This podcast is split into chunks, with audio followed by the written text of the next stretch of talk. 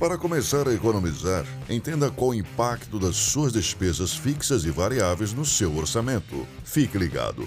Já já tem mais dicas para melhorar suas finanças.